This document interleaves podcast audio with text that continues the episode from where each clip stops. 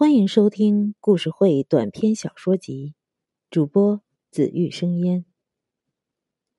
断线风筝是食品加工厂有个采购员叫刘杰，是个心眼特活的小伙子，再难的采购任务也难不倒他。所以厂里上至厂长，下至职工，大家都很喜欢他，也很信任他。这一天，刘杰出差回来，屁股坐在椅子上，还没坐热，王厂长就把他招去了。一见面，王厂长就说：“哎呀，我这两天快急死了，就等你回来。有件事儿交给旁人去办，我不放心，只有交给你去做。”说着话，王厂长从柜子里拿出一个包，推到了刘杰的面前。刘杰打开一看，就见包里一叠儿一叠儿的，全是百元大钞，不由疑惑的问：“厂长，是让我去采购吗？厂里不是有规定，采购一律从银行转账，怎么现在用起现金了？”王厂长点了点头，说：“是采购，厂里正在开发一种新产品。”要用到铁岭县山区的一种野菜，哎，但是山民们认死理儿，一定要现金交易，我们又犟不过他们，嗯，只得准备了这十二万。嗯，你今天就去办这事儿，厂里等着野菜用呢啊。刘杰接受了任务，乘上了去铁岭县的长途汽车，这是他。第一次提了这么多现款去采购货物，十二万！在车上，刘杰忍不住将手悄悄的伸到包里去抚摸那些钱。唉，要是这些钱都属于我，那该多好啊！刘杰不由叹了一口气。这一口气刚叹完，他就被自己的想法。吓了一跳，厂长这么信任我，我怎么能？不行不行！可是这个念头一旦冒出来，就一发不可收拾了，弄得刘杰心里一刻也不得安宁。直到车子进了铁岭县车站，他的脑子里仍是一团乱麻，毫无头绪。这时已是下午四点。要去收购野菜的山区还得转车，刘杰去售票处买票，可售票员告诉他，今天去山区的末班车已经开走了。于是他只得在县城的一家旅馆住下。开了房间，刘杰就坐在床沿上发呆。十二万呀！老天爷把他送到我面前，岂能眼睁睁让他跑掉？可该用什么办法占有它呢？携款逃跑，好像还不值得。再说也没个躲的地方。刘杰把脑袋都想疼了，还是没想出办法来。这时，电视里的女播音员正在播一条本地新闻，说昨天晚上发生了一起抢劫案。一名歹徒在岭南路拦截一名下班回家的妇女，抢走了她身上的现金、耳环、金戒指等物。听着这个新闻，刘杰只觉得脑袋中灵光一闪，有了，抢劫！我偷偷把钱藏起来，再制造一个被抢劫的假象，只要装得像。没人会怀疑这钱进了我的腰包，刘杰兴奋起来。但是，这钱藏哪儿呢？送回家里放着？如果厂里怀疑是监守自盗，到家里搜查怎么办？放银行里存起来？现在存款都是实行实名制，一查就得查出来。刘杰烦躁的关掉电视，拉开窗户，向外张望。窗外不远处是一个公园公园里的那个大水池和水池中间的假山隐隐可见。对了，把钱藏在那个假山上。刘杰又有了灵感。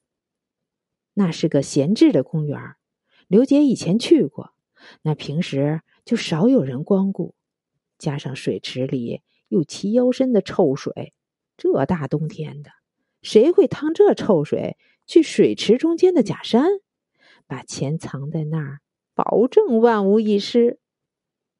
说干就干，刘杰立即提着那只装着十二万块钱的小包去了公园果然，公园的门敞开着，里面一个人影都没有。他来到水池边，脱下衣裤，趟着齐腰深的水，冻得浑身直哆嗦。到了水池中央那三米见方的假山上，假山四周都是垒起来的石块，中间是凹下去的。即便把钱包扔到里面，不用任何掩饰，也不会有人看到。但为了小心起见。他还是用一把水果刀，将假山中间的泥土挖了个坑，把那包钱用土埋了起来。干完这一切，刘杰又趟水回到池外，围着水池转了一圈哪里看得出丝毫破绽？他情不自禁的笑了。这笔钱，除了我，就只有天知道喽。刘杰离开公园，来到一个小巷，前后望望，一个人也没有。他用力将头往墙上一撞，痛得直吸冷气，但他咬牙忍着，用手摸一摸，额头真的流出血来了。好了，像那么回事儿了。他这么想着，便放声大喊了起来：“抢劫啦！”抢劫啦！然后躺倒在地上，装着昏了过去。刘杰在地上躺了两分钟，果然有脚步声传了过来。接着，有个人在探他的鼻息，问他伤的怎么样。是个男人的声音。刘杰紧闭着双眼，不动，也不作声。那人见他没反应。便抱起他，向大街上跑去。只听那人一边跑一边焦急的喊：“停车！停车！有人受伤了，要去医院。”刘杰想：“这下好了，戏演的到位了。”谁知就在这时，只听一声刺耳的刹车声，一股巨大的推力压了过来。他便飞出去，失去了知觉。刘杰醒过来的时候，已经是第二天的下午。他躺在医院里，王厂长就坐在他的身边。看到王厂长，刘杰张了张嘴，我却不知道后面的话该怎么说。他这时。才悠悠的想起自己为什么会躺在医院，他定了定神，满面愧疚的说：“厂长，我对不起你，我真没用，没能保住那笔款子。”厂长握着他的手，宽慰的说：“哎，傻孩子，钱丢就丢了，别去想他，厂里也不在乎那点钱。”关键是你的命保住了，这比什么都要紧。刘杰听了，心里一阵舒坦，看来自己的骗局成功了。这时，一名警察走进来，要给刘杰做笔录。警察问刘杰：“你能向我描述一下昨天晚上的经过吗？”刘杰向警察。虚构了一场被人抢劫，并被劫匪打晕过去的经过。他描述的很像回事儿，末了还愤愤地说：“现在的人心呐，哎，真是太坏了。”警察说：“话也不能这么说，坏人是有，但好人还是多数。你看，李大伯不就是好人吗？”刘杰问：“李大伯是谁？”王厂长说：“李大伯就是那个想送你上医院的人，结果因为拦车拦得太急，你俩都被车撞伤了。”刘杰没料到会是这样，忙问：“那李大爷伤的怎么样？”王厂长叹了口气说：“他的伤。”比你严重，医生说是严重的脑震荡，恐怕会留下后遗症，说不定今后脑子 还会有问题。刘杰心里多少有些愧疚，毕竟是自己害得人家受伤的。他提出想去看看李大伯。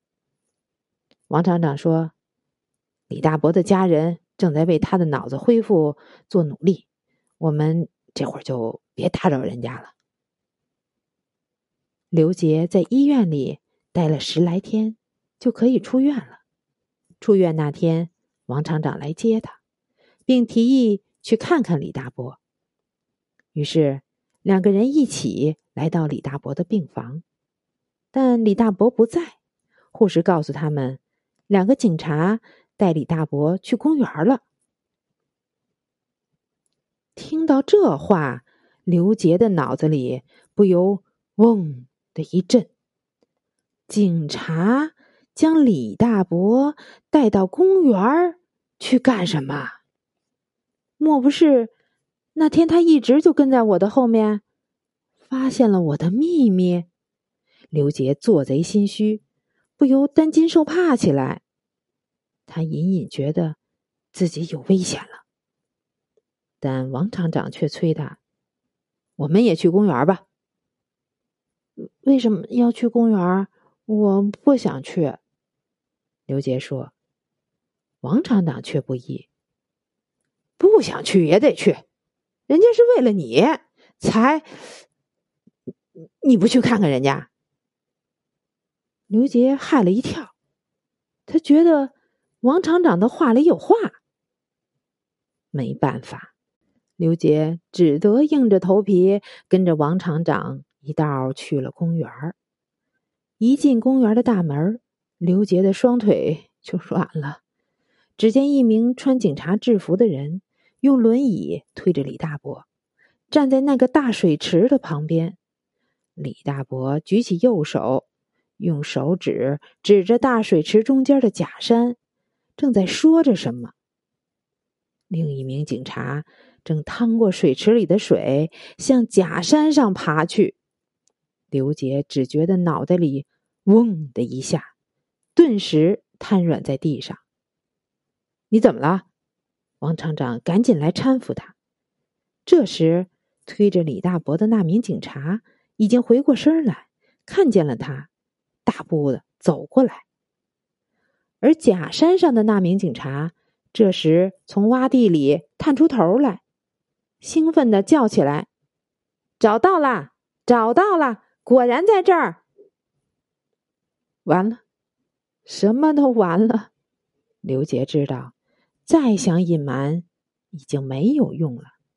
他无力的对走过来的那名警察说：“我坦白，我主动坦白，那十二万块钱是我埋在假山上的。我我糊涂，我我贪心，我。”那名警察愣了一下，这时，站在假山上的警察已经直起腰来，他的手上举着一只断了线的风筝，朝这边喊：“弟弟，我说带爸爸来这里来看看景色，有助于他脑子的恢复，没错吧？虽然大冬天的，他要我们给他放风筝是有些糊涂，但他知道风筝掉在这里，说明他脑子还没坏。”还有救啊！他们是在放风筝。刘杰傻眼了，而他身边的这名警察却笑起来，像是明白了什么，冲假山上的那名警察叫道：“哥，你再在那里找一找，看来那里还有一只更大的断了线的风筝呢。”